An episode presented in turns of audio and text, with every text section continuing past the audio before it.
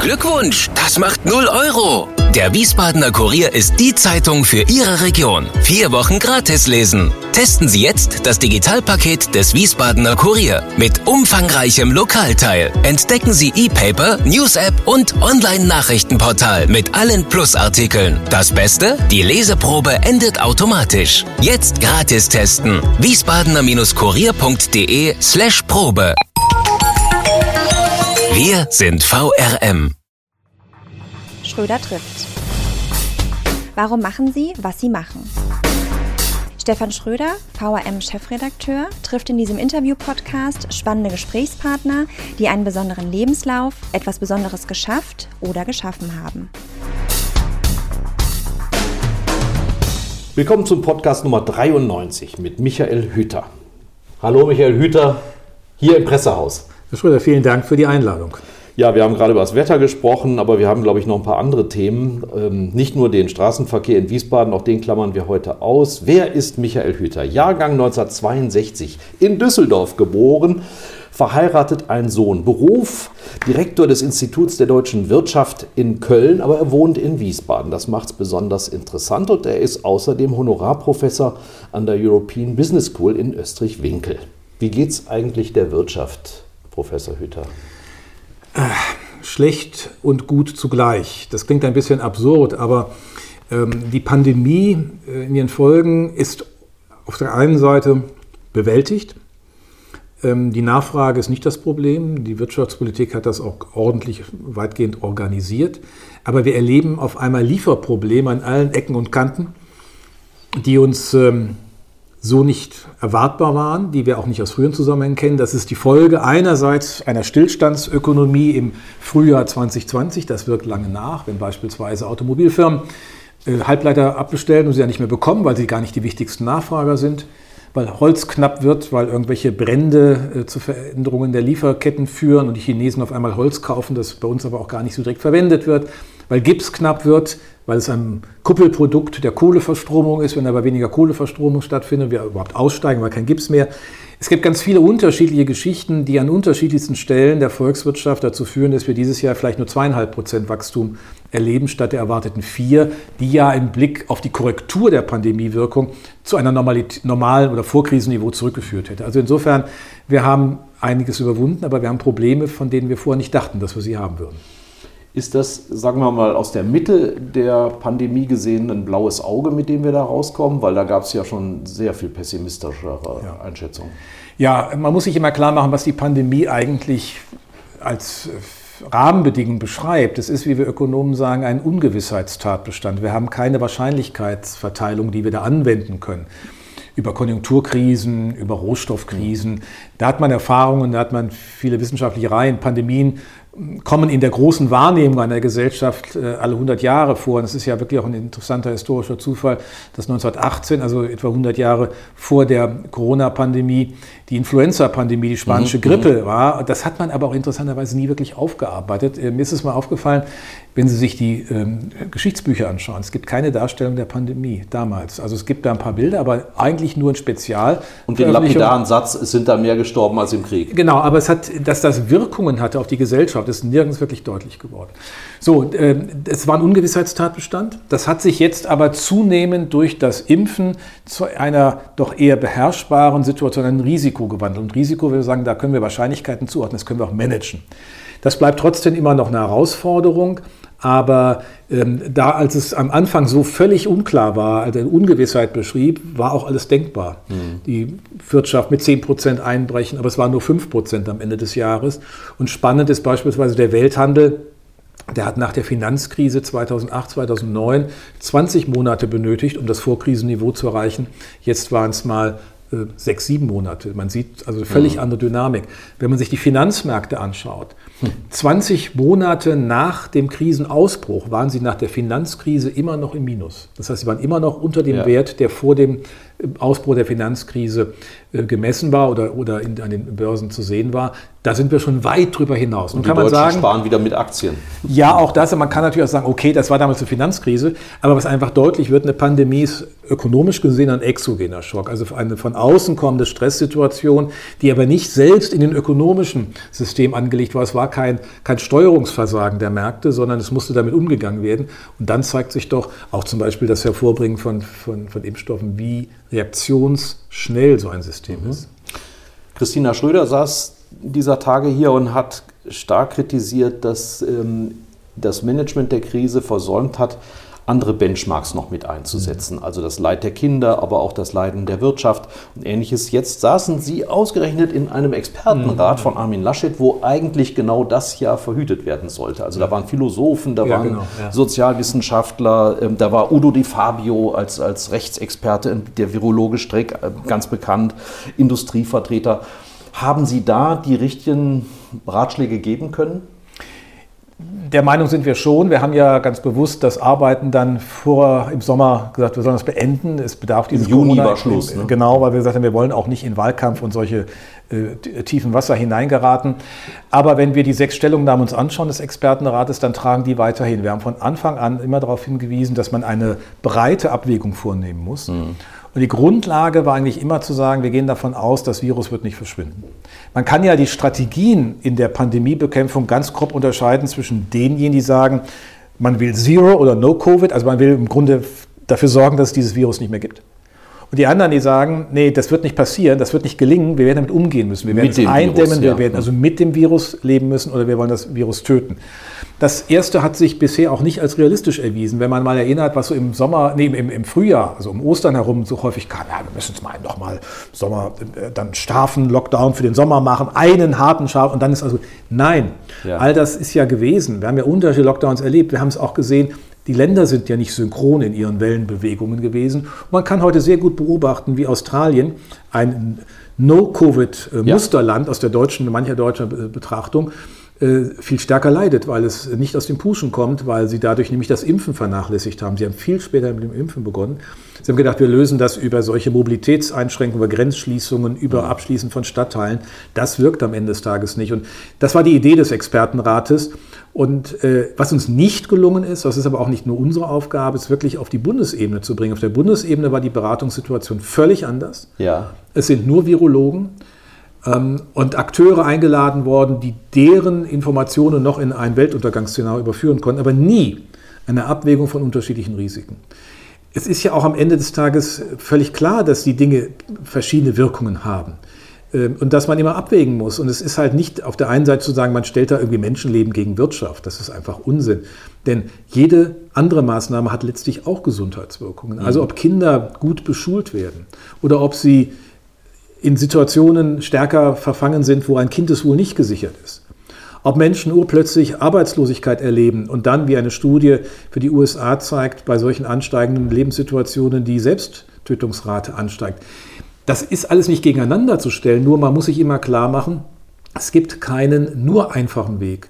Und deswegen ist die Abwägung die eigentliche Kunst. Das ist in Berlin nicht gelungen. Deswegen hat man auch so ein Desaster um Ostern herum erlebt mit diesem Osterwochen, ja. Verlängerungswochenende. Ist einfach auch Leute, wenn man sich mal fragt, wissen die eigentlich noch, wie, wie das Leben organisiert ist? Man will donnerstags beschließen, dass es irgendwie dann noch einen freien Tag gibt. Ja, ich meine, da sind beispielsweise für Baustellen Betonlieferungen ja schon unterwegs mhm. oder andere Warenlieferungen, frische Waren. Da stellt man fest, es ist erstaunlich nicht einfach möglich. Naja, wir sind ja auch nicht im Krieg. Nicht? Ja. Also wir sind in einer Normalsituation des Ablaufs und da muss man dann bei solchen Dingen auch aufpassen, dass man nicht... Ähm, die Bedingungen des normalen Lebens verkennt. Das ist ein bisschen der Eindruck aus Berlin gewesen. Das erinnert so ein bisschen an den äh, Steinzeitmenschenreflex, also die unmittelbare Gefahr, die jetzt vor mir ist, der Säbelzahntiger, den nehme ich wahr, aber was da noch an mittelbaren Gefahren ist, dass es vielleicht eine Flutkatastrophe geben könnte oder was auch immer, das ist nicht so wichtig. Sie haben in Reflex darauf ähm, Laschet bzw. Ähm, seiner Regierung ja etwas mitgegeben, die Bitte doch mal zu bewerten, was da passiert ist, um diesen exogenen Faktor vielleicht auch gesetzmäßig künftig bekämpfen zu können. Denn man darf ja leider sicher sein, dass sowas wiederkommt. Ja, ähm, und das ist etwas, wo wir in Deutschland immer, sehr, oder zumindest in den letzten Jahren, eher schlecht geworden sind. Wir arbeiten erlebte Krisen nicht auf. Man kann ja Fehler machen, wird auch viele Fehler machen. Das, ja. das ist ja keiner frei von. Aber es war schon nicht möglich, die Fluchtkrise aufzuarbeiten. Es war nicht gewünscht. Es ist jetzt auch noch nicht, kann man sagen, vielleicht noch zu früh, aber mal zu prüfen, wo gehen wir da hin und welche gesellschaftlichen Debatten brauchen wir auch dafür. Und mir ist ein Punkt dabei wichtig, das hat man, glaube ich, also wenn man sich ein bisschen zurücknimmt, auch erlebt, wir haben kein Verhältnis mehr zum Sterben. Mhm. Ähm, wir haben ja, haben Gerade haben wir über Professor Kruse Sie, gesprochen, genau, Sie haben ja, hier haben, auch schon Genau, und Andreas Kruse hat ja ähm, in seinem Buch über Johann, Johann Sebastian Bach, die Grenzgänge des Johann Sebastian Bach, auch sehr deutlich gemacht, dass die Sicht eines frühneuzeitlichen Menschen, oder vielleicht soll man sagen eines vormodernen Menschen, das muss deshalb nicht falsch sein, das Leben in anderen Zeitbezügen gesehen hat. Mitten im Leben sind wir vom Tode umgeben, ja. mit dem Tode sind wir vom Leben umgeben. Und diese beiden Dinge machen klar, dass das Sterben dazugehört. Wir haben das externalisiert. Moderne Gesellschaften haben angefangen damit, im 19. Äh, Jahrhundert Friedhöfe vor die Stadtmauern zu packen. Mhm. Sterbehäuser ja. außerhalb der Stadtmauern Sterbezimmer im Krankenhaus, ja. So. Mhm. Und äh, das findet nicht mehr im Leben statt. Und das führt dann dazu, dass etwas passiert ist mit dieser Pandemie, dass auf einmal diese, einerseits die Souveränität über das Leben entnommen, genommen wird und dann stirbt man auch in Einsamkeit.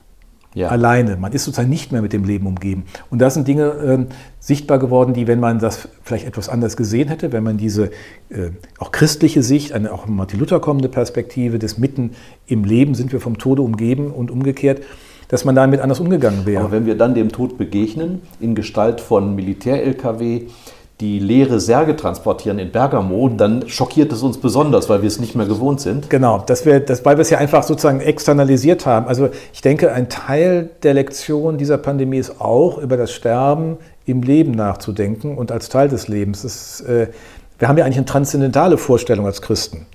Und äh, manches ist mir so vorgekommen, als wäre die Alternative jemand, es nicht an Covid gestorben hätte, dafür das ewige Leben gehabt. Das ist aber nicht der Punkt. Mhm. Sondern es geht, es, es, geht um einen Eingriff äh, durch ein, durch ein Virus, den wir, das wir nicht beherrschen oder das wir damals noch weniger beherrschten ohne Impfstoff. Und wir mussten zusehen. Wie, aber das heißt ja nicht, ähm, dass da etwas, also dass sozusagen das, das Sterben ist dann aus der Gesellschaft herausgenommen worden, weil wir nicht dabei sein durften. Und damit sind natürlich Wahrnehmungen und Konflikte entstanden, die, glaube ich, noch vielfach überhaupt nicht in der Sicht sind und die wir aufarbeiten müssen. Mhm. Sie haben mal im Zusammenhang mit Ihrer äh, früheren Uni Gießen als, als eine wichtige Erkenntnis formuliert, Wissenschaft ist methodisierter Zweifel. Das passt doch wunderbar auch in diese Situation, wo wir jede Woche ein neues Gesetz aus der Wissenschaft bekommen haben und damit umgehen mussten. Ja, es passt vor allen Dingen in diese Zeit, wo es ja für viele so scheinbar überzeugende Aussagen gibt wie Follow the Science, also Folge der Wissenschaft, oder Follow the Scientists, Folge ja. den Wissenschaftlern. Das Letztere ist ja noch absurder. Denn Wissenschaft ist Fridays ja... for Future war das. Ja, genau. Äh, das, äh, man kann ja, muss ja sagen, wenn es junge Menschen sind, muss man ihnen auch gelegentlich was sagen dürfen. Mittlerweile hat man den Eindruck, dass man als Älterer dann schon gar nicht mehr darauf hinweisen darf, dass es vielleicht ein etwas unmodernes Wissenschaftsverständnis ist. Das. Ich traue mir, habe das auch geschrieben und sage das auch, weil ich, äh, das, das führt uns genau nicht weiter. Wissenschaft ist, wenn man es ganz extrem sagt, in vielen Bereichen Überbrückung von Nichtwissen auf Zeit. Und wir sind immer wieder in der Überlegung, können wir das in Frage stellen? Also die, ne, Karl Popper hat uns gesagt, wir müssen nicht die Verifizierung, sondern die Falsifizierung. Irgendwo gibt es den schwarzen Schwan dann doch. Ja, also und, das, was uns alle überrascht, genau. was, womit keiner Und das rechnet. einfach mitzudenken und nicht so zu tun, als sei das nun das absolut gesicherte Wissen. Und das nun gerade.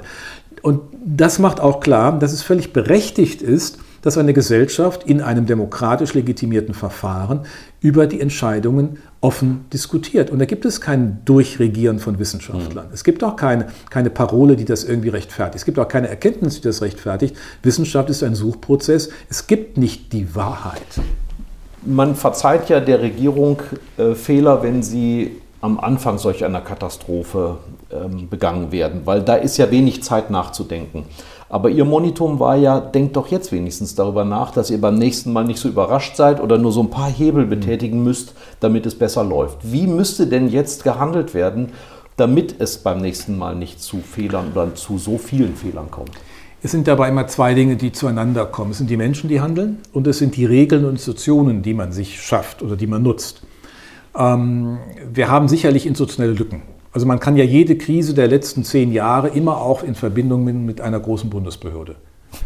Die äh, Arbeitsmarktkrise war eine Krise auch der Bundesanstalt für Arbeit, weil man feststellte, es gibt keine Vermittlungsleistung mehr. Da hat man eine große Reform gemacht, dann zur Bundesagentur und wir haben heute eine andere wirklich Arbeitsvermittlung, Qualität Jobcenter. Wir haben in der Finanzkrise gesehen, dass äh, die BaFin, die Bundesagentur für Finanzdienstleistungsaufsicht, wirklich auch noch Probleme hat, obwohl sie ja schon mal neu gestaltet war. Wir haben in der Fluchtkrise gesehen, dass BAMF völlig überfordert war, unterausgestattet, nicht digitalisiert, äh, nach dem Motto, es schien gerade als Methode nicht wirksam zu sein, aber damit kann man keine Probleme lösen. Und wir haben in dieser Pandemie gesehen, dass uns etwas fehlte in der ähm, Struktur unseres föderalen Staates, nämlich ein Bundesgesundheitsamt, 1994 geschlossen, damals wegen Blutkonserven-Skandal. Aber im Grunde braucht man so etwas, weil wir haben doch vor Ort die Dinge zu leisten. Das kriegen wir aber nur stimmig hin, wenn wir eine Bundesbehörde. Beim BAMF konnte man das dann sehen, als Frank Weise das übernommen hat, der frühere Präsident der Bundesagentur. Was wir gemacht haben, ist, wir haben schnell EDV geschaffen und EDV-Schnittstellen. Wir haben aber den Ämtern nicht gesagt, ihr müsst die Software nehmen, nehmt mal eure, aber wir verbinden das. Wir machen die Schnittstellen. Und auf einmal hat funktioniert. Das ist heute kein Problem mehr. Wir haben kein Bundesgesundheitsamt, wir können auch die lokalen Gesundheitsämter nicht ansteuern. Also jedes erzählt Ihnen ja, hat eine tolle Software. Die einen haben die, die anderen haben das. Das mag auch alles sein. Ich will das gar nicht beurteilen wollen. Nur dann muss ich wenigstens die Schnittstellen managen. Was hat die Regierung gemacht? Sie hat gesagt, wir wollen alle bis zum Februar, also erst war es bis Dezember 2020, dann dieses bis Februar 2021 sollen SORMAS, diese Software, die man in Deutschland entwickelt hat, irgendwo in der Welt wird die auch verwendet. Dann stellt man fest, ja, das machen einige. Ich habe das an einem Expertenrat und anderen Gremien in Nordrhein-Westfalen so miterlebt, wenn dann der Gesundheitsminister berichtete, ja, wir sind noch in einzelnen Gesundheitsämtern im Gespräch. Da habe ich gesagt, was heißt denn hier im Gespräch? Äh, ansonsten weist ihr an, ihr schließt Geschäfte, ihr schließt Betriebe, ihr schließt Schulen. Ja. Aber Gesundheitsämter, da wird da dann noch ein Gespräch geführt. Und das ist alles nicht zeitgemäß. Also das ist der eine Teil. Der eine Teil, wo es über Strukturen geht, da müssen wir einfach uns überlegen, wie sind die aufgestellt. Und das zweite ist, es sind schliere Managementfehler. So kann man nicht regieren in der Krise. Frau Merkel ist keine Krisenmanagerin, in, wo, wo, gehandelt wird, wo Führung gefragt ist. Sie ist eine, wo man in Krisen kommuniziert, wo man im Europäischen Rat stundenlang und die möglichst der Letzte ist, die dann noch eine Idee hat. Alles super. Aber hier muss man, wie Helmut Schmidt in der Flutkatastrophe handeln, man muss Strategie entwickeln, man muss Linien entwickeln, mit denen man dann auch durchgreifen kann und nicht irgendwelche Diskussionskreise mit dem Ministerpräsidenten. Äh, die haben in der, das, das Instrument hätte man gehabt, der Bund hätte einen Krisenstab aufsetzen müssen, äh, wie es übrigens Helmut Schmidt auch in der, in der äh, Terrorkrise Hamburg, 77 ja, gemacht ja, hat. Ja. Inklusive so. Opposition damals. Genau, das kann man ja alles machen, aber nicht so und nicht, es ist kein Diskurs, sondern es muss geführt werden. Und wir hatten keine Kanzlerin, die geführt hat. Ist der Föderalismus abermals hier eine Bremse gewesen? Ja, er ist strukturell eine Bremse. Also wir haben ja Artikel 30 Ausführung der Verwaltungshoheit der Länder. Ja, aber in einer digitalen Welt hat das vielleicht andere Voraussetzungen und das mhm. muss man auch mal neu definieren. Deswegen ist das Stichwort große Staatsreform durchaus richtig. Und wir haben Artikel 28.2 des Grundgesetzes die Hoheit äh, der Kommunen über die äh, Durchführung ihrer eigenen Angelegenheiten.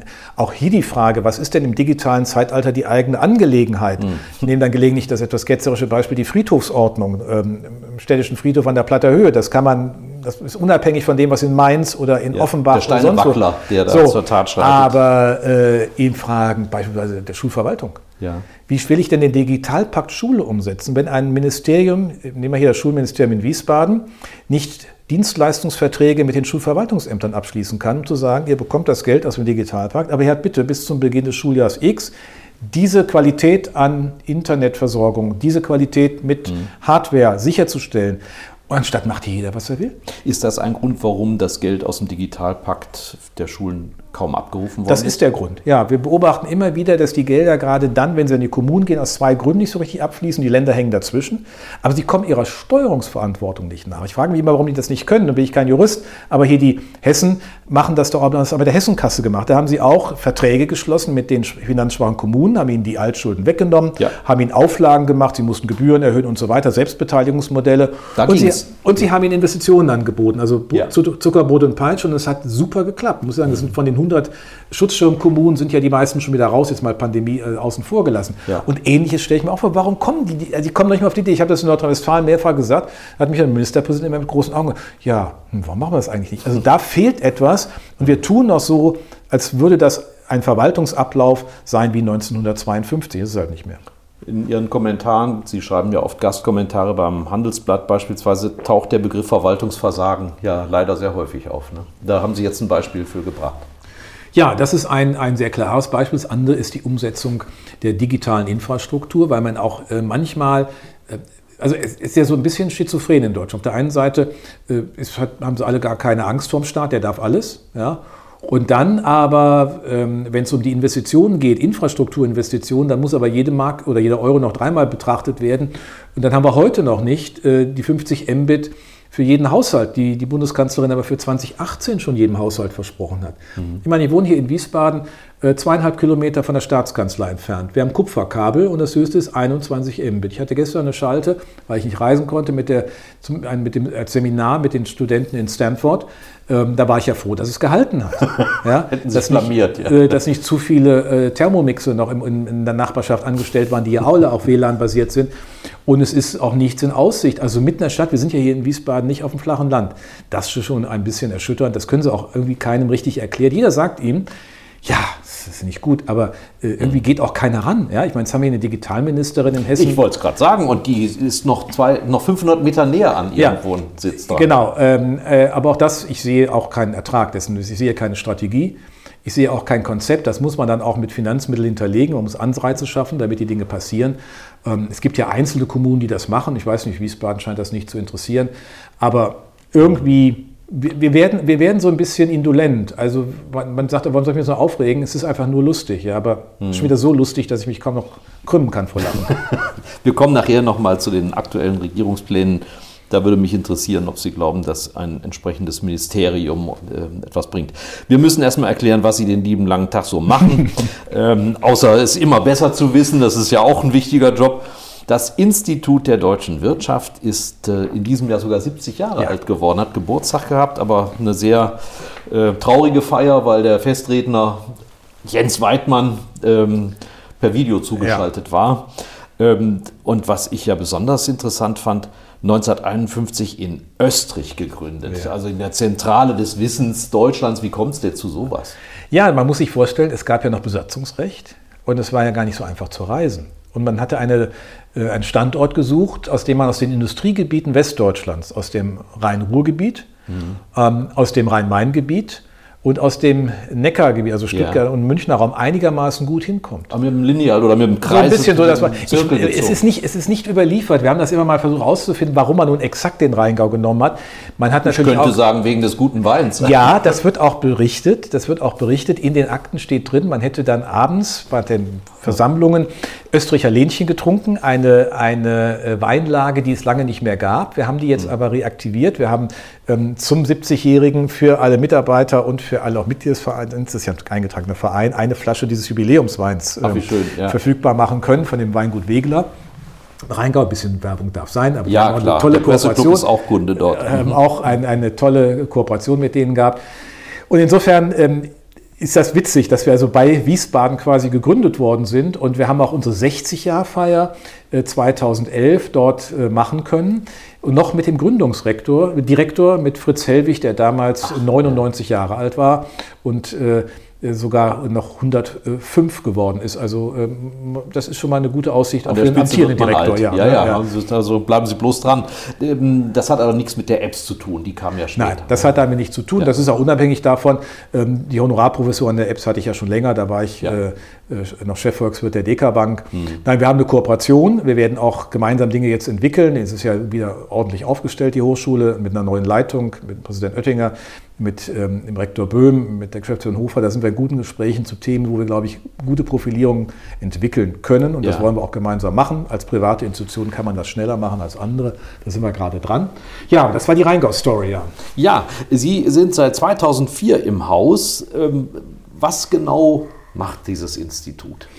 Was machen wir? Wir haben erstmal eine Reihe von Organisationseinheiten. Das Institut selbst äh, folgt der Aufgabe zu verstehen, wie die deutsche Wirtschaft sich im Wachstum und im Wandel der Zeiten entwickelt. Vor allen Dingen gucken wir auf die mittlere Frist. Die Konjunkturschwankungen in der Kürze interessiert uns auch, aber nicht im Mittelpunkt. Wir wollen verstehen, wie Bildungsinvestitionen letztlich ähm, gesellschaftliche Entwicklungen, aber auch ökonomische Potenziale schaffen. Wir wollen verstehen, wie Innovationen durchwirken, wie man mit solchen Herausforderungen, Strukturwandel wie der Dekarbonisierung, der Klimaneutralität umgeht. Finanzpolitik, Sozial, also alles das, was sie um diesen ganzen wirtschaftlichen, aber auch seine gesellschaftlichen Voraussetzungen hat. Wir haben eine Reihe von Studien in den letzten Jahren gemacht, mal zu verstehen, wie Wählerentscheidungen zustande kommen und wie, ja. wie die Präferenzen von Wählern sind, wo sich Dinge verschieben. Wir haben mal eine Studie gemacht, wie im Europaparlament die rechten Parteien, ob die irgendwie eine Logik im Miteinanderhandeln haben, solche Geschichten. Also das auch breiter aufzustellen, das ist vielleicht auch ein bisschen meiner ähm, eigenen Situation, ich bin ja Ökonom und Historiker, also insofern Ökonomie immer einzubetten, nicht nur für sich zu verstehen. Das macht das Institut. Dann haben wir mehrere Tochtergesellschaften, die IW Medien, mhm. schon 1951, damals als deutscher äh, Industrie, Institutsverlag mitgegründet, ähm, wo wir, äh, können Sie alles Social Media bestellen, Homepage. Ähm, also als Dienstleister. Als Dienstleister. Wir haben die IW Consult, eine am Markt agierende ähm, äh, Analyse- und äh, Beratungseinheit, die Gutachten macht für die deutsche Automobilwirtschaft, aber auch für Saarland oder für Bremen mit der Haushaltsnotlage, mit solchen spezifischen Fragen. Wir mhm. haben die IB Junior, wo wir die Schülerprojekte Junior im internationalen Verbund mit Junior Achievement Young Enterprise Europe machen. Ähm, auch seit mittlerweile ähm, über 25 Jahren. Und äh, auch hier in Wiesbaden machen das diverse Schulen. Ähm, ein Projekt, wo also wirklich Schülerinnen und Schüler Unternehmerdasein lernen. Das ist ja etwas, was eher Mangelware ist in Deutschland und äh, großen Erfolg hat. Und dann haben wir die IW Akademie, wo wir äh, einen berufsbegleitenden Master in Business Ethics, also ethischen Fragen ökonomischen Handelns, äh, begleiten. Und dann haben wir noch hinzugekauft, ganz neu zum Jahresanfang, eine Transformations- und Coaching-Beratung 3K. Also das mhm. ist so die, die Familie des Instituts, der e.V. oben drüber, dann die Medien, die Consult, die Junior, die Akademie und 3K.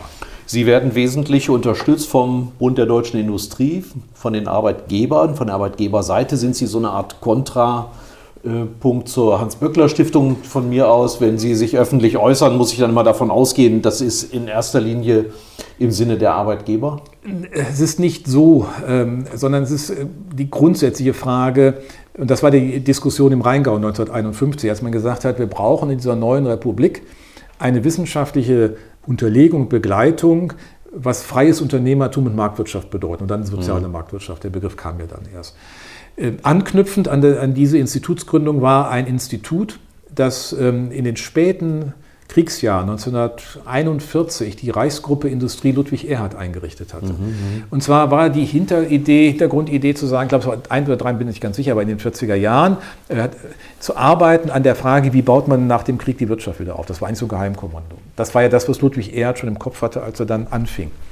Und da hat man gesagt, das ist eigentlich so ein, ne, aus, aus privater Finanzierung einen Beitrag zu leisten. Deswegen gibt es auch bei uns äh, nur diesen allgemeinen Auftrag im Sinne des freien Unternehmertums, der sozialen Marktwirtschaft. Die Dinge äh, machen wir aus eigenem Verständnis. Wir müssen sie wissenschaftlich im Wettbewerb bestehen. Und deswegen sage ich mal, das Beste ist der Wettbewerb. Ja. Wenn wir, äh, wir würden keine Projekte gewinnen, wir würden keine Ausschreibungen gewinnen, wir würden auch von Ihnen nicht zitiert, wenn wir tendenziöses Zeug erzählen. Die Ergebnisse müssen, müssen konsistent sein, ja. Sie müssen auch ableitbar sein, aber ja. eins gilt auch, und das sage ich dann immer auch manchen Kollegen, die in Hochschulen sich ähm, so toll finden, weil sie allein von Steuergeld finanziert werden und das alles äh, dann ganz objektiv sei. Unser Fach, die Nationalökonomie, hat zwingend normative Basis, wenn sie sich wirtschaftspolitisch wendet. Ich mhm. muss ein, mhm. eine Entscheidung treffen über die Vorstellung vom Menschen, die ich habe. Ist er verantwortungsfähig oder nicht? Das kann ich zwar beschreiben, aber wenn ich das nicht an den Anfang setze, wenn ich bestimmte Koordinierungsvorstellungen habe in einer offenen Gesellschaft, dann äh, ist der Rest gar nicht gestaltbar. Ich kann ihn gar nicht sozusagen ableiten. Und deswegen ist es immer so, dass wenn, sich, wenn wir uns wirtschaftspolitisch wenden, wir zwingend eine normative Basis haben. Die muss man offen machen. Da finde ich es doch ehrlich, dass man es tut. Dann sagen wir, wir stehen für freies Unternehmertum und soziale Marktwirtschaft. Und wie wir Rheinländer sagen, Sie sind ja auch nicht fies vor der Gewerkschaft. Also nee. man kann im Internet auch Gespräche führen, die Sie mit und bei der Hans-Böckler-Gesellschaft beziehungsweise mit, denen, mit dem Institut führen. Wir, wir arbeiten dort, wo es interessante Themen gibt, mit den Kollegen ja. zusammen. Wir haben eine Reihe von Projekten, beispielsweise zur Digitalwirtschaft im Auftrag des Bundeswirtschaftsministeriums, wie wir mit dem ZDW in Mannheim, mit dem IFO in München, wo wir einmal wir im Lied sind, mal die anderen, wo wir auf Augenhöhe unterwegs sind. Und das war so ein bisschen der Weg der letzten auch 15 Jahre, anders in Methoden zu investieren, weiterzugehen in empirischen Grundlagen. Wir sind das erste Institut immer noch, das eine große Gruppe Big Data Analytics hat, weil mhm. wir einfach lernen. Äh, es ist nicht nur die Statistik, die, die äh, das Bundesamt uns zur Verfügung stellt, mit der wir hantieren, sondern wir können so viele Datenspuren aus diesem Internet, wie es so schön heißt, gewinnen. Das sind aber unstrukturierte Daten. Das heißt, wir müssen die überhaupt erstmal so betrachten, dass sie uns sagen, welche Fragen sie damit beantworten. darin sehen. Eine völlig andere Logik. Und da haben wir 2017 angefangen und haben da eine starke Truppe aufgebaut. Also das sind auch Dinge, die haben überhaupt nichts mit arbeitgebernah oder gewerkschaftsnah mhm. zu tun, mhm. sondern das ist ordentliches Arbeiten. Sprechen wir mal über Hessen. Mhm. Das ist erstaunlich. Ich meine, Sie sind Düsseldorfer, da gab es auch eine Uni. Ähm, aber Sie haben in Gießen studiert, dort lernen Sie Ihre Frau kennen. Sie werden dann in Wiesbaden Mitarbeiter des Sachverständigenrats zur Begutachtung der gesamtwirtschaftlichen Entwicklung Deutschlands, ein langer, langer Bandwurmbegriff.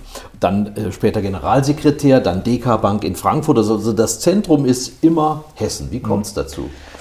Naja, also wie würde der Gießener Philosoph Odo Marquardt... Ähm, äh, Bei dem Sie auch gehört haben. Ja, ne? den ich auch Gott sei Dank hören konnte noch, ist ja auch schon ein paar Jahre tot, aber damals auch äh, unheimlich inspirierend, wie überhaupt die Gießener Philosophen, Kannenscheider, Baumgartner in den 80er Jahren. Und ähm, Marquardt immer sagte, nee, wir sind mehr unsere Zufälle als unsere eigene Wahl. Also ein bisschen Demut vor dem eigenen äh, Lebenslauf. Ähm, das also ist nicht nur Gestaltung. irgendwas zu konstruieren. Das war alles nicht. so gewünscht. Ähm, es ist, ich mache mal, ich hätte mir jetzt keinen anderen vorstellen können im Augenblick. Ich kann jetzt sicherlich denken, andere, sind, andere Lebensläufe wären, wären auch erfolgreich für mich gewesen oder wären auch glücklich machend. Aber der ist, ein, ist einfach ein toller Job beim IW. Ja. Aber ich möchte auch die Station davor nicht missen und die davor war nötig, um dahin zu kommen. Aber dass es so kam, sind Zufälle. Ich bin nach Gießen, weil ich überlegt habe, ich wollte Volkswirtschaftslehre und Geschichte im Doppelstudium machen. Und dann hatte ich eine, also ich wollte nicht an so eine große Uni wie Köln. Da sind viele meiner Mitschüler hin, Mitabiturienten aus Neuss, das lag ja irgendwie nah, das war mir auch irgendwie zu nah, oder auch nicht zu weit weg. Und in, von einem Mitabiturienten, äh, dessen Schwester studierte in Gießen Veterinärmedizin. Mhm. Und dann bin ich mal nach Gießen gefahren, was angeguckt und fand das eigentlich, die Stadt ist ja, hat ja heute einen anderen Charme, aber sie damals noch da besonders robust. Ne? Ja. ja. Mhm. Und ähm, aber es war, hat sich als richtig erwiesen, denn erstens habe ich äh, meine Frau dort kennengelernt. Äh, und Übrigens Steinmeier seine auch, ne? Ja, genau. Äh, Steinmeier auch, waren auch an demselben Gelände, den Jura und Juristen und Ökonomen sitzen ja. auf demselben Gelände an der Licherstraße. Ähm, und ähm, der Doktorvater von ähm, Steinmeier, Brunn Otto Brüde, der später auch Verfassungsrichter war, ähm, dessen Frau war dann Kollegin meiner Frau später an der Liebig-Schule. Die Welt ist relativ überschaubar. Ähm, aber so, und deshalb war der Weg nach Gießen.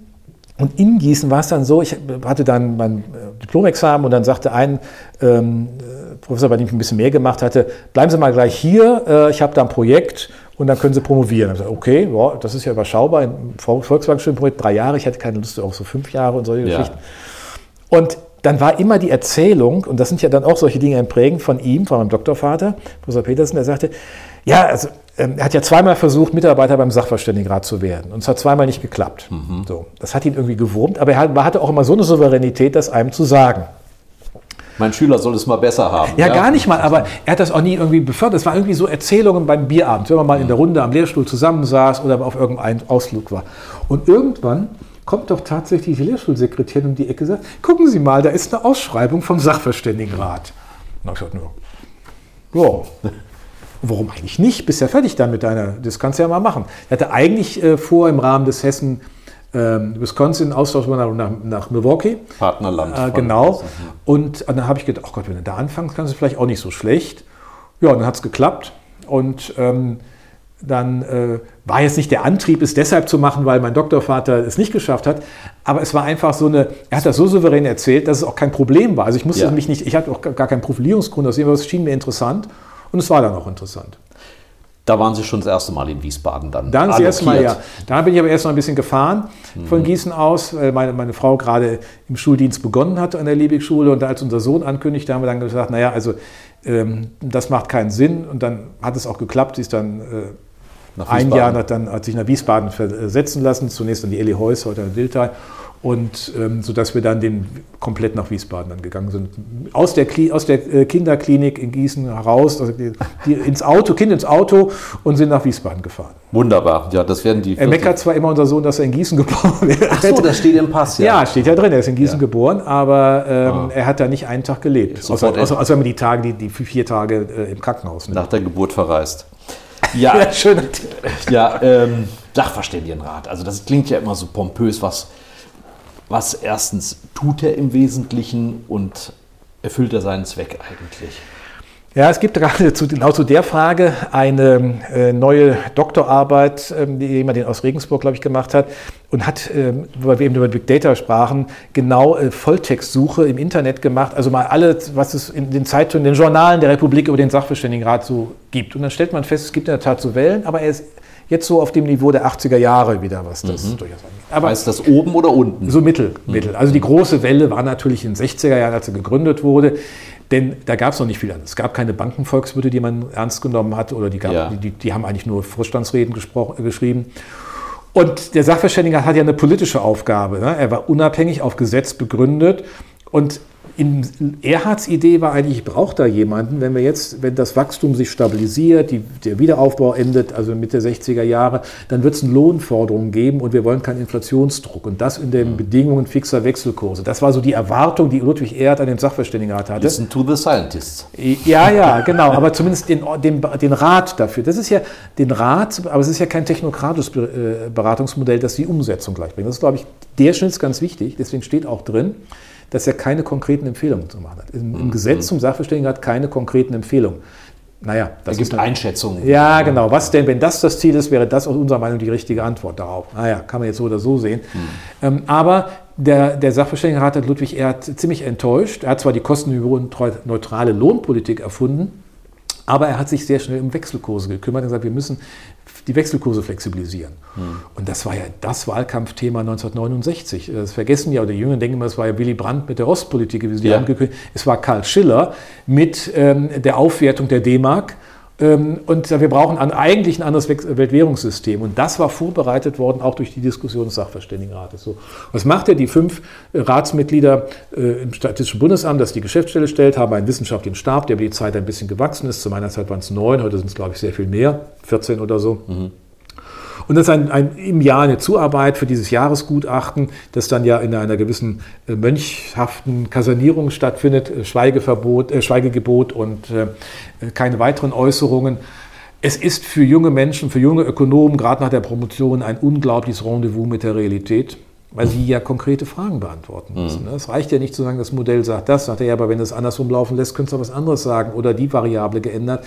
Es muss eine Formulierungen drinstehen, die Abgeordnete im Bundestag nutzen können. Nicht, weil sie sich daran halten, aber weil sie sich daran orientieren können, weil sie sie und, einschätzen können. Und es ist nachprüfbar. Es ist nachprüfbar. Ja, es gab so eine schöne Story, es hieß immer, äh, versteht das auch Marianne? Mhm. das war so eine schöne Story. Äh, Kurt Schmidt, Finanzwissenschaftler an der Universität in Mainz, äh, war in den 70er bis in die 80er Jahre Ratsmitglied.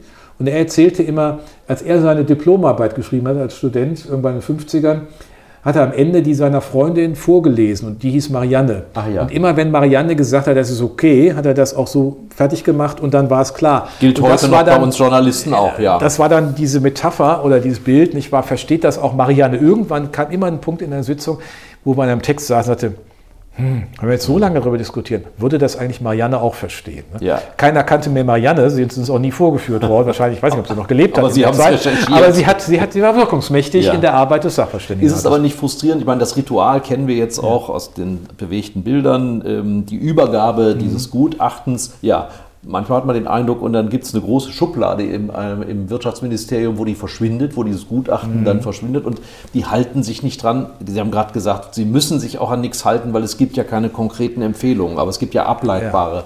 Handlungsmaßnahmen. Also es gibt natürlich einfach eine Referenz für andere. Es gibt eine Referenz für die Öffentlichkeit und das ist auch eine Aufgabe, Verbesserung der Urteilsbildung in der Öffentlichkeit. Ah, ja. Es gibt eine Referenz für die Medien, sagen, okay, ist das ein überzeugendes Argument oder wie stellt sich das dar? Ja. Und die Feststellung die sind auf gesetzlicher Basis unterwegs, gibt dem natürlich schon eine gewisse besondere Würde, wenn man so will.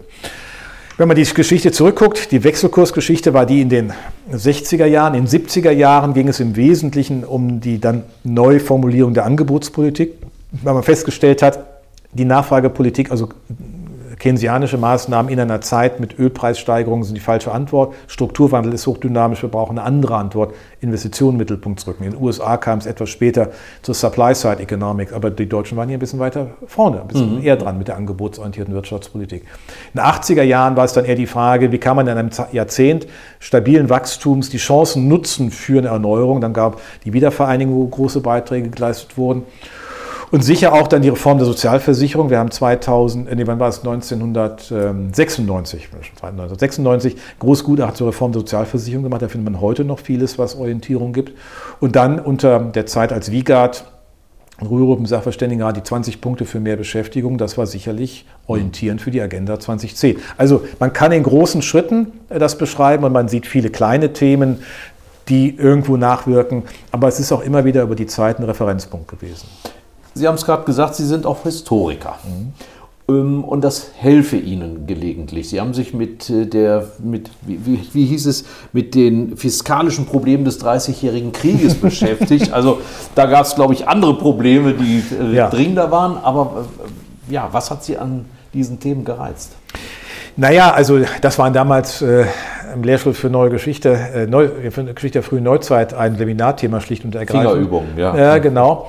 Aber das historische Denken bringt einen ja dazu, zwei Perspektiven einnehmen zu können. Die eine ist, das heutige aus unterschiedlichen Pfaden zu begründen. Also es gibt Pfadabhängigkeiten, aus denen kommen wir auch nicht so leicht raus. Wenn Sie mhm. verstehen wollen, warum Deutschland einen Industrieanteil hat von 22, 23 Prozent, Großbritannien aber nur von 10 und Frankreich auch von 10, dann ist dieser Vergleich nicht mit reiner Theorie zu beantworten, sondern Sie müssen sich die Pfadabhängigkeiten aus unterschiedlichen Kontexten ableiten. Das Zweite ist, Reinhard Koselleck, ein großer äh, Theoretiker der Geschichtswissenschaft, hat über Zeitschichten gesprochen. Das heißt, die Dinge kommen aus unterschiedlichen Zeitschichten und mhm. greifen ineinander. Also die, der Föderalismus ist eine, ein prägendes Element dieses Landes bis heute. Wir haben eben aus anderen Gründen darüber gesprochen. Aber er hat auch mit erklärt, warum die Industrialisierung bei uns anders gelaufen ist. Die lief nämlich im 19. Jahrhundert in 35 Staaten ab, mhm. während sie in Großbritannien mehr oder weniger Zentral. Zentral Gelenkt, im gesamten Land an stattfinden. Und wenn Sie zum Beispiel in, Groß, in, in Frankreich ähm, nach der Kontinentalsperre, äh, der Blockade durch Napoleon, äh, nur auf Paris, aus Paris bezogen, sehr viel verspätet, nie so intensiv betrieben wurde. Das heißt, diese Stärke des Landes in den Regionen Industrie zu haben, wir haben 83 Cluster in der Metall- und Elektroindustrie, ist letztlich nur aus diesen historischen Faden zu erklären. Jetzt haben wir mal was Positives aus dem Föderalismus gezogen. Ja. Ne? Haben wir. War ja, ja auch wichtig. Oder wir haben auch, nehmen Sie die Sozialpartnerschaft, die wir heute äh, jetzt über 100 Jahre feiern, die ist 1918 am 15. November mit dem Stinnes-Legin-Abkommen entstanden. Mhm. Wenn man das verstanden hat, was da eigentlich die Idee war. Stinnes für die Wirtschaft, Legin für genau, die Genau, Karl Legin war Chef, war Vorsitzender der Gewerkschaften. Hugo Stinnes sah Industrieller äh, im, im Stahlbereich. Und die, haben gesagt, wir müssen eine Lösung finden, weil wir wollen kein marxistisches System, wollen keine, keine Räterepublik wie in der Sowjetunion. Also was können wir machen? Wir lösen die Probleme in den Branchen mit Flächentarifverträgen. Das soll den betrieblichen Raum entlasten, soll dort Frieden schaffen. Aber wir machen es. Das ist mhm. ein autonomer Bereich. Das ist dann wenige Tage später vom Rat der Volksbeauftragten ins Gesetzblatt übernommen worden. Und das ist bis heute so. Wenn jetzt also andere kommen und sagen, wir müssen das gesetzlich steuern. Naja, bis heute fast so, oder? Wenn ich die Mindestlohndebatte ja, nehme, die erstmal legen wir es auf 12 Euro fest und dann genau, könnte, das ist, das ist genau, darüber reden. Da sind wir bei einem ganz spannenden Punkt der aktuellen Diskussion.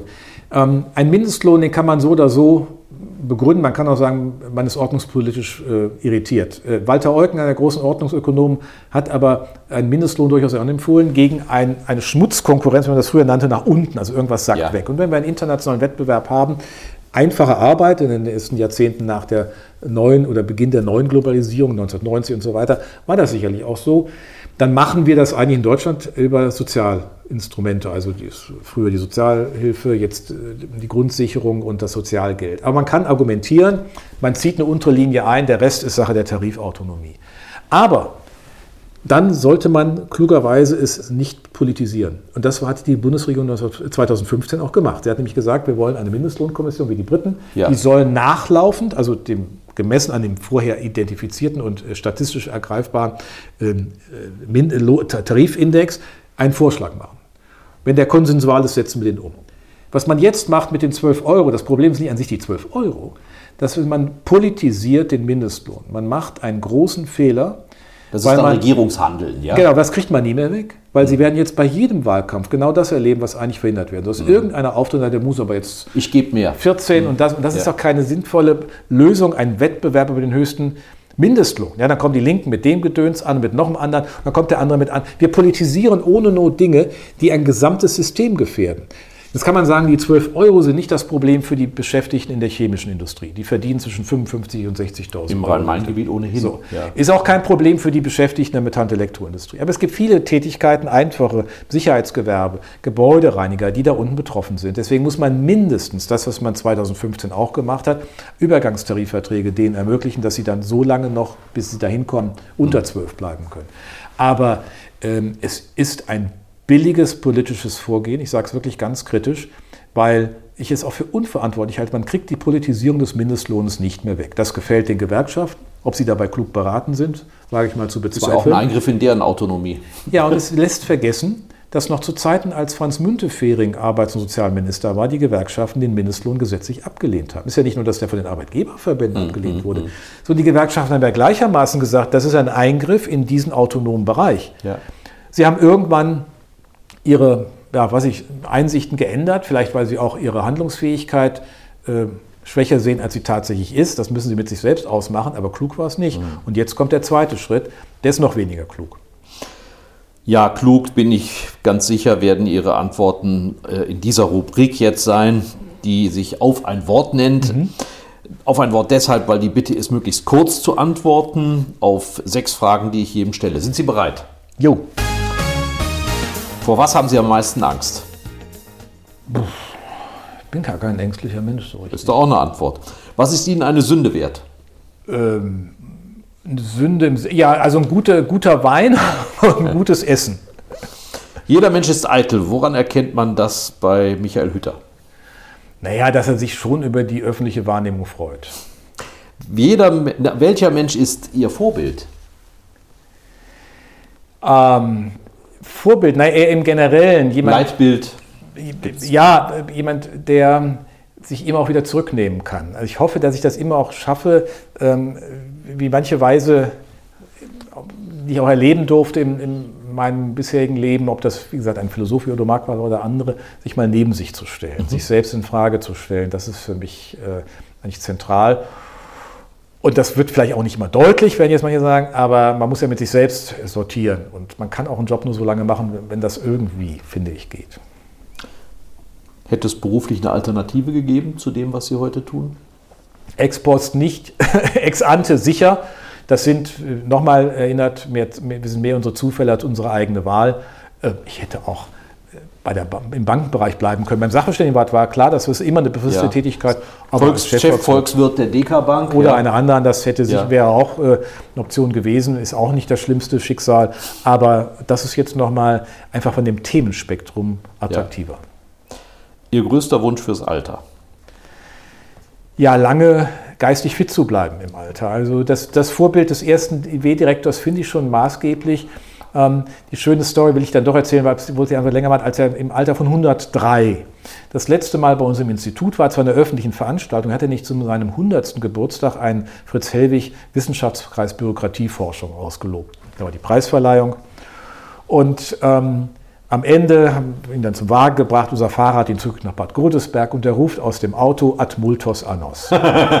ähm, Finde ich irgendwie großartig. Ja, er hatte ja äh, genug abzugeben. Und das einfach so zu, zur Kenntnis zu nehmen, es war nicht gekündelt, es war einfach genauso, wie er es auch empfunden hat. Ich glaube auch in der christlichen Gewissheit, dass das Leben nicht zu Ende ist. Auf noch viele schöne Jahre so ungefähr.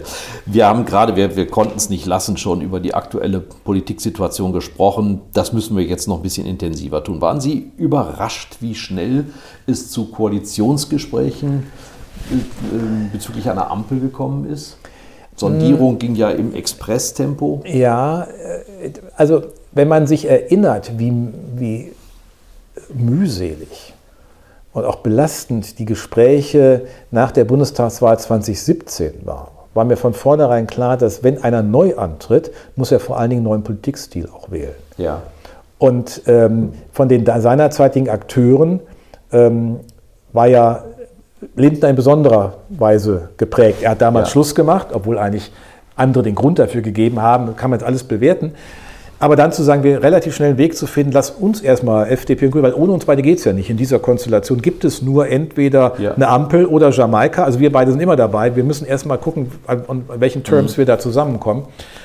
Ähm, das ist klug gewesen und das ist auch die richtige Antwort gewesen. Das darf einen aber angesichts der grottig mühsamen Koalitionsgespräche 2017 nicht wirklich, das will keiner mehr. Mhm.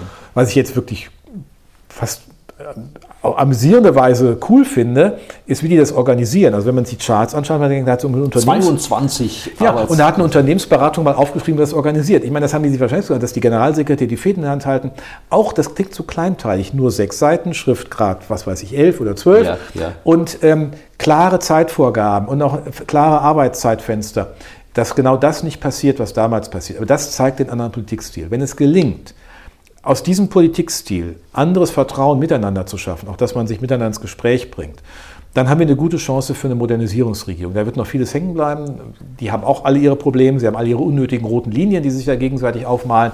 Aber der Politikstil sollte man nicht unterschätzen. Es ist damals ja nicht letztlich an den Inhalten gescheitert, sondern an der Art und Weise, wie Merkel die Verantwortung nicht übernommen hat in den Koalitionsverhandlungen. Sie merken, ich bin da etwas kritisch, weil ich eigentlich ja, finde. Auf. ja, ich, nein, ich will einfach sagen, ich finde es Demokratie theoretisch und praktisch nicht klug, wenn 16 Jahre eine Person die Regierung führt. Mhm. Das ist kein Modell. Die egal, wer das jetzt ist. Ja, das ist völlig egal. Auch bei Helmut Kohl äh, waren 16 Jahre zu lang. Es ist einfach. Man Adenauer. Kann, ja, ich, man hätte irgendwann mal ins Grundgesetz vielleicht reinschreiben sollen, maximal zwei konsekutiv. Er kann ja wieder antreten nach einer Lücke. Mhm. Aber die, die, die, die Agilität einer Demokratie, vor allen Dingen auch die Agilität der Regierungsparteien, ich meine, der Zustand der CDU hat ja damit zu tun, dass sie 16 Jahre ja. nichts zu sagen hatten, der Rest äh, der Veranstaltung, sie keine Inhalte übrig behalten haben und wer hat Friedrich Merz gesagt, jetzt einen Sanierungsfall darstellen. Das kann man so beschreiben, kann man auch anders tun, aber im Kern ist es das, hat ja damit auch zu tun. Es ist ja nicht nur die Frage, schafft die eine Person das, da kann man ja höchste Hochachtung haben, dass dass Frau Merkel 16 Jahre in der Fitness auch viel Dinge richtig gemacht, das ist gar nicht der Punkt. Aber für eine Demokratie, für die Agilität einer Demokratie und die Erneuerungsfähigkeit von Parteien ist das geradezu äh, der verkehrte Weg. Schön, äh, das passt super. Jens Weidmann hat ähm, Ihrem Institut eine klare, deutliche und verständliche Sprache attestiert mhm. in seiner Festrede. Das hören wir jetzt hier auch. Und Sie haben im Handelsblatt ja auch schon im Sommer Pflöcke eingeschlagen. Also wie sollte bitte schön dieser Wahlkampf verlaufen und wie bitte nicht? Also bleibt ehrlich, gerade was Zahlen und Kosten angeht. Wie ist Ihr Eindruck jetzt im Nachhinein, auch jetzt bei den Gesprächen, was da so durchsickert? Haben die sich einigermaßen diszipliniert benommen oder ist es so, wie Bismarck gesagt hat, nirgendwo wird so viel gelogen wie vor den Wahlen und nach der Jagd? Naja, also Sie haben ja eben schon die einigermaßen gelungenen Sondierungsgespräche äh, äh, benannt. Die haben ja deutlich gemacht, dass man eigentlich kein, äh, keiner den anderen hinter die Fichte führen will, mhm. sondern im Grunde, dass es notwendig ist, einen Kompromiss zu finden. Und damit ist ja klar, ich kann nicht mit ganz vielen roten Linien romantieren. Entschuldigung, liegt das daran, dass die Parteien, was die Ergebnisse angeht, ja gar nicht so weit ja, voneinander entfernt sind? Also es gibt nicht den Koch und ja, den Kellner? Ja. Das glaube ich schon. Wir haben ja eine Struktur jetzt vom Wahlergebnis her. Wir haben in diesem Wahlergebnis zwei Parteien um die 25, zwei um die 15. Mhm. So, der Rest ist Rand, der ist hier irrelevant, weil die Linken mit 4,9 keine Rolle spielen können und ähm, die AfD auch verloren hat ähm, und sowieso kein. Nicht regierungsfähig. Äh, nee, sie ist nicht regierungsfähig und sie ist auch kein Spieler auf diesem Platz. Sie spielt irgendwo anders, aber nicht, letztlich nicht da. Und insofern ist das eine völlig andere Situation. Das hätte hier auch bei Jamaika, wäre es ja auch nicht anders. Ne? Ja. Ich glaube nur, dass das auch mit Jamaika so schnell gescheitert ist, hat ja nicht nur damit zu tun, dass da irgendwas rausgelegt wurde aus den Gesprächen mit der FDP, was schon wieder ein alter Modus war, sondern dass die äh, CDU schlicht und ergreifend inhaltlich und personell nicht handlungsfähig mhm. ist. Deswegen ist der Wunsch, da eine Alternative noch zu haben, die man ja als Bürger haben kann, ne, der ja. ist eigentlich unrealistisch. Mhm. Ja. Aber ich glaube, die Parteien, das war Ihre Frage, haben sich dann haben das nicht, nicht unklug gemacht. Ob jetzt alles klug ist, was seitdem noch gesagt wurde, also ich verstehe nicht so ganz, äh, ehrlich gesagt, dass die FDP sich bei der Schuldenbremse jetzt noch straffer, militanter aufstellt als vor der Wahl. Das ist eher ungewöhnlich. Normalerweise muss man ja ein bisschen Raum schaffen. Alle wollen die Transformation.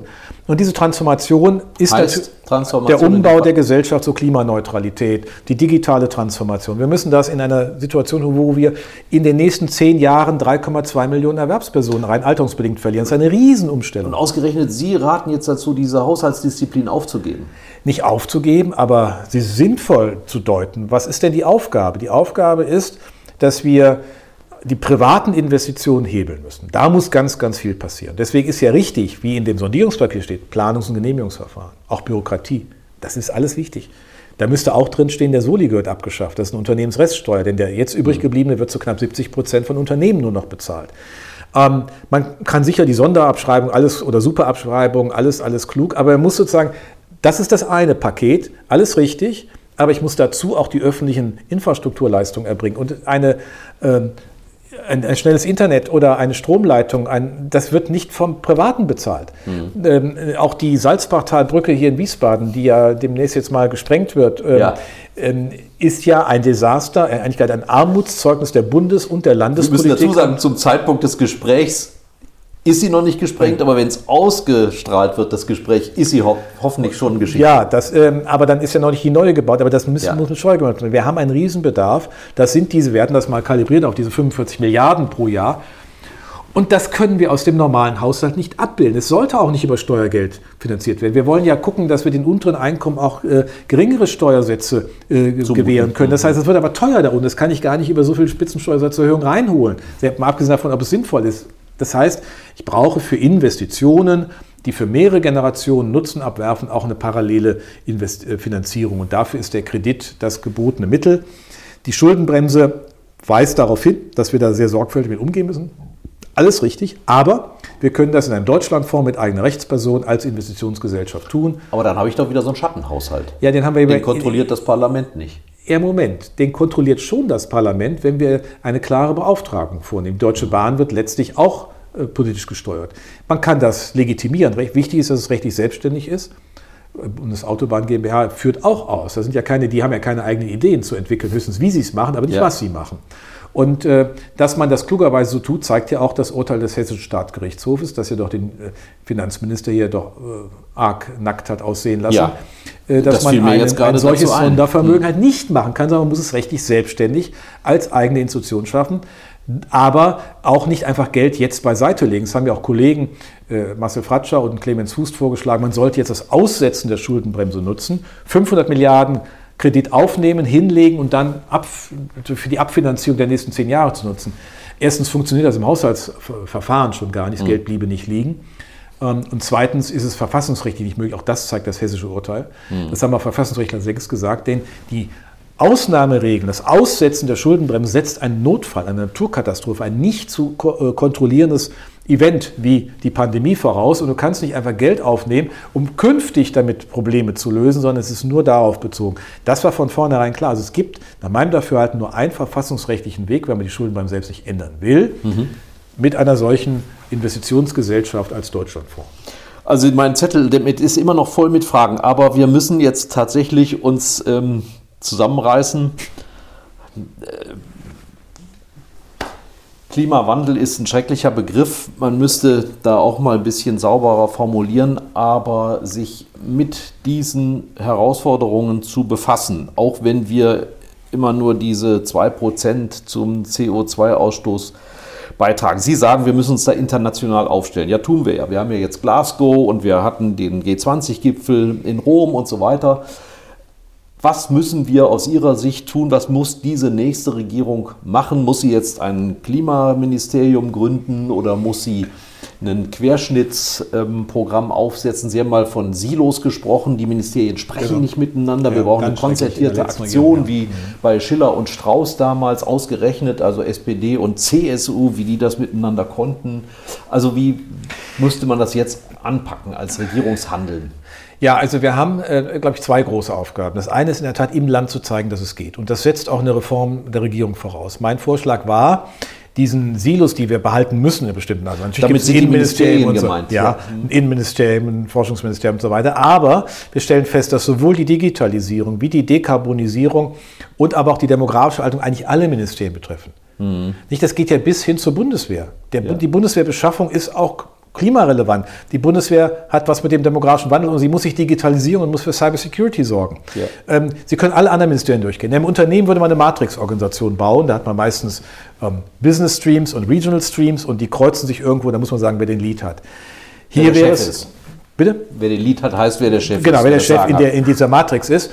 Und das muss man sich hier auch überlegen. Mein Vorschlag wäre in der Tat ein, ein Ressort digitale Transformation, Klimaneutralität und demografische Alterung. Die sitzen dann im Kanzleramt? Das wäre eine Möglichkeit als aber volle aber Kabinettsmitglieder. Bär hat es ja überhaupt nicht geklappt. Ja, weil digital. man sie auch nicht ausgestattet hat. Man muss natürlich schon ein bisschen was dazusetzen. Wir, haben genug, also wir brauchen keine neuen Leute. Wir haben genug Leute in allen Bundesministerien. Das hat diese letzte große Koalition unter Merkel grandios geschafft, immer noch neue Stellen zu schaffen. Ähm, und wir können die dort bündeln und die haben aber dann das Durchgriffsrecht bei den anderen. Das heißt, sie müssen im Grunde die Kooperation der anderen Ministerien herstellen und nicht irgendwie nur einmal ein Klimaministerium. Ja. Wir haben beim Klima und bei der demografischen Alterung in dieser Legislatur zu handeln. Bei beiden. Und es wird immer nur das Klima diskutiert. Die tun also so, als sei die demografische Alterung jetzt mal so gar kein Problem. Hm. Ich habe eben angedeutet, wir verlieren 3,2 Millionen Erwerbspersonen bis 2030. Das sind 4,2 Milliarden Arbeitsstunden. Das wird nicht einfach durch, da ist schon mitgerechnet, dass wir Zuwanderung haben, netto 200.000. Zuwanderung heißt ja auch massive Ausbildung und So, Fortbildung. aber wir haben schwere gehen schon von den netto 200.000 jedes Jahr mehr durch Zuwanderung im Land aus. Das, sieht, das Problem löst sich dadurch nicht einfach, sondern wir müssen fragen, was wir hier im Land tun können. Produktivität. So, ja, aber auch mehr Arbeiten im Jahr. Jeder Schweizer wegen, ähm, Arbeit Beschäftigte oder jeder Schwede Von wegen arbeitet mehr. Mindesteinkommen. Ja, man kann. Braucht also man in, nicht. Nee, in, der- in, in der Schweiz arbeitet im Durchschnitt aller Beschäftigten jeder zwei Stunden mehr im Jahr in der Woche. Also pro Woche, also etwa. Ja. 100 Stunden. Und in Schweden äh, arbeitet jeder im Jahr gut eine Stunde. Ausgerechnet pro in Woche. Schweden, also es wären gesagt, 50, gut 50 Stunden ähm, über das Jahr verteilt. Das kann Ja. man jetzt durch Wochenarbeitszeiten oder durch äh, weniger Ferientage, das kann man alles machen, nur man muss sich dieser Frage stellen. Alle aufgeregten Mails, die ich dann bekam, bezogen sich darauf, dass die Leute dann früher sterben würden. Interessanterweise ist die Lebenserwartung in Schweden und in der Schweiz bei Männern und Frauen zwei Jahre höher als bei uns. Also Mhm. äh, viel Freude mit dem Argument. Ähm, äh, Das ist aber nicht wissenschaftlich, was Sie jetzt gemacht haben. Ne? Das könnte ja auch andere Gründe haben. Hohe Ja, Berge, viel nur- Wasser ich, und Wälder. Genau. Ja, gut, die haben wir ja auch. Äh, äh, Ich habe nur immer das Argument kam ja damit beantwortet, aber dieser früher sterben tun wir deshalb nicht. Das ist nicht zwingend. Und wir haben auch gute Konzepte Personal, der Personalpolitik über längere Erwerbstätigkeit, längere Beschäftigungsfähigkeit. Das ist alles da. Da müssen wir uns nicht neu erfinden. Das können die Unternehmen. Man muss nur klare Rahmenbedingungen setzen. Und äh, die zwei Stunden mehr und weniger haben wir in einigen Tarifverträgen durch Flexibilität ja auch schon drin. Wir müssen es nur nutzen können. Das macht uns die Sache aber leichter. Dann haben wir die Basis und das Einkommen, all diese Transformationsaufgaben auch äh, finanzieren zu können. Zuletzt, weil es ja auch zum Alter gehört, ähm, die Rente. Da gab es ja im Wahlkampf interessante verschiedene Vorschläge. Äh, ähm, Die FDP ist jetzt die letzte, die noch was Innovatives dabei äh, hat. Sind Sie auch dafür, dass man äh, mehr kapitalgedeckt arbeiten muss? Ja, man kann ja, also in jedem Fall sollte man es, und da haben wir auch gute Vorbilder in den Gerade in skandinavischen und Ländern, Schweden, genau, ja. ja, in Schweden. Ähm, da ist das ja so, ähm, dass ein Teil, also das ist ein bisschen anders, wird sozusagen in einen Fonds gespeist äh, der Beiträge, die entweder staatlich gemanagt oder privat sind. So, und die staatlich gemanagt haben eine super Die Fonds Rendite. liegen in Aktien Genau, wesentlich. weltweit. Und jetzt kann man überlegen, macht man das so, dass man quasi neben all dem, was wir haben, betriebliche und private, also ähm, Rürup und Riester-Rente, eine zusätzliche Säule noch bauen, die der Staat obligatorisch mit einbezieht. Das Problem ist aber, das müssten wir irgendwie aus den Beiträgen holen, um das individuell zuzurechnen. Das wär, wollen wir gerade verhindern. Wir wollen ja keine höheren Beiträge.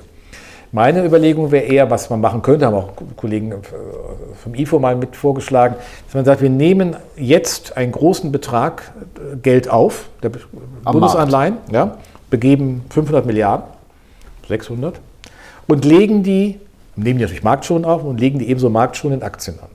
Dann hätten wir ein Vermögen, das eine Durchschnittsrendite, wenn man das, also da muss man jetzt nicht allzu viel Kunst aufbringen, aber nehmen wir das Schwedische, ist mal bei 4 Prozent. Und wir würden diese Rendite hineinspeisen und würden dann ab dem Jahr 2030, 32, wann auch immer, Wird ja erst so spät wirksam. genau ne? diese Erträge in die Rentenversicherung und zum Teil in die Pflegeversicherung einspeisen, Ja. um die ansonsten alterungsbedingten Anstieg der Beiträge zu deckeln. Weil wir könnten damit die, die, die Rentenansprüche viel- gleich halten.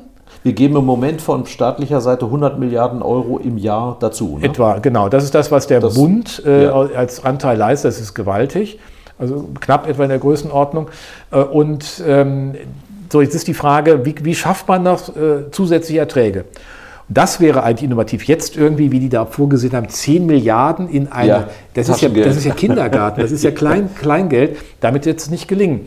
Und man kann auch, äh, den Leuten sagen, wie geht das mit der Schuldenbremse? Das ist in jedem Fall schuldenbremsenkonform, weil das eine finanzielle Transaktion ist. Sie, sie machen ja keine Realveränderung, sondern sie, sie ge- begeben äh, Anleihen, andere haben Forderungen gegen sie und sie haben Forderungen gegen andere, weil sie die Aktien kaufen. Der Vermögensstatus ist im Grunde Sie neutral. haben einen Sie- Wert dafür erworben. Genau, und sie, sie machen aber nichts anderes, als die Erträge zu bewirtschaften.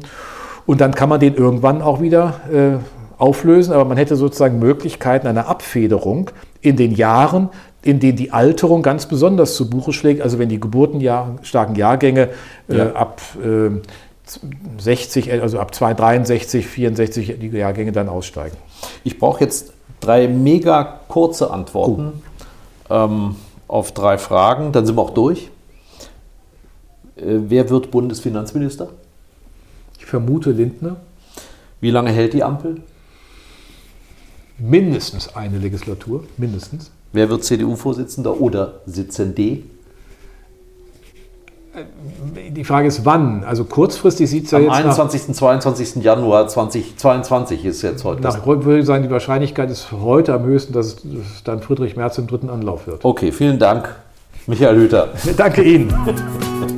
Das war die heutige Ausgabe von Schröder trifft, unserem Interview-Podcast mit Stefan Schröder, VRM-Chefredakteur. Ihr wollt noch mehr spannende Geschichten, Reportagen und News aus eurer Region? Dann probiert doch einfach mal unser Plus-Angebot aus. Einfach reinklicken unter vrm-abo.de slash podcast. Ein Angebot der VRM.